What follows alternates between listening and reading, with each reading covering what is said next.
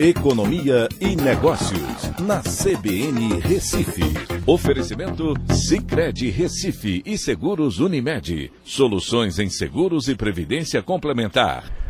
Olá, amigos, tudo bem? No podcast de hoje eu vou falar sobre o governo federal que apresentou proposta para reduzir o ICMS dos combustíveis e compensar os estados, com um custo entre 25 e 50 bilhões de reais até o final do ano, o acordo pode ajudar a diminuir os preços de gasolina, diesel, gás de cozinha e etanol. Vamos entender melhor o que é que está em pauta. Bem, o acordo prevê em linhas gerais o seguinte: zerar o ICMS sobre diesel e gás de cozinha, reduzir o ICMS e zerar os impostos federais sobre gasolina e etanol os impostos federais sobre diesel e gás de cozinha já estão zerados, vale lembrar. E compensar os estados e o Distrito Federal por parte da perda de arrecadação. O objetivo é reduzir os preços desses combustíveis em até 30% na bomba. O governo federal propôs ressarcir a perda de arrecadação dos estados em um valor que vai ficar, como eu já disse, entre 25 e 50 bilhões até o final do ano. Para que isso possa ir adiante, precisa enviar dois projetos ao Congresso, um deles uma PEC, uma proposta de emenda à Constituição, junto, claro, com a concordância dos estados.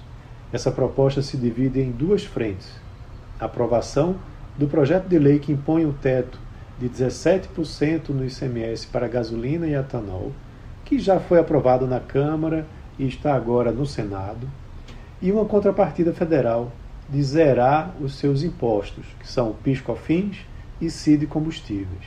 Os estados não serão ressarcidos por perdas além dos 17% que irão abrir mão até o final do ano. E a União propõe compensar os estados com a perda de arrecadação para que eles zerem o ICMS sobre diesel e gás de cozinha dentro do limite de 17%. Os impostos federais sobre esses itens, como eu já disse, já estão zerados. As mudanças serão somente até dezembro de 2022 para aliviar a inflação.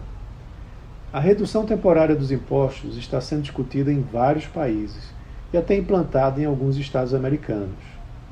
Não há certeza que esse subsídio derrube os preços, pois os postos podem fazer reajustes, a margem deles está muito pressionada e a Petrobras também pode fazer novos alinhamentos de preços internacionais, que já até faz tempo que ela não faz isso. O ICMS responde por 24% do custo da gasolina na bomba e 11,6% do preço do diesel.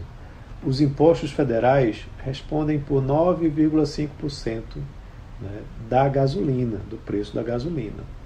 Claro, esse peso varia conforme o preço dos combustíveis e sua flutuação. E o impacto da redução aumentará o consumo, principalmente daqueles que mudaram hábitos né, com o preço mais alto. Então é isso. Um abraço a todos e até a próxima.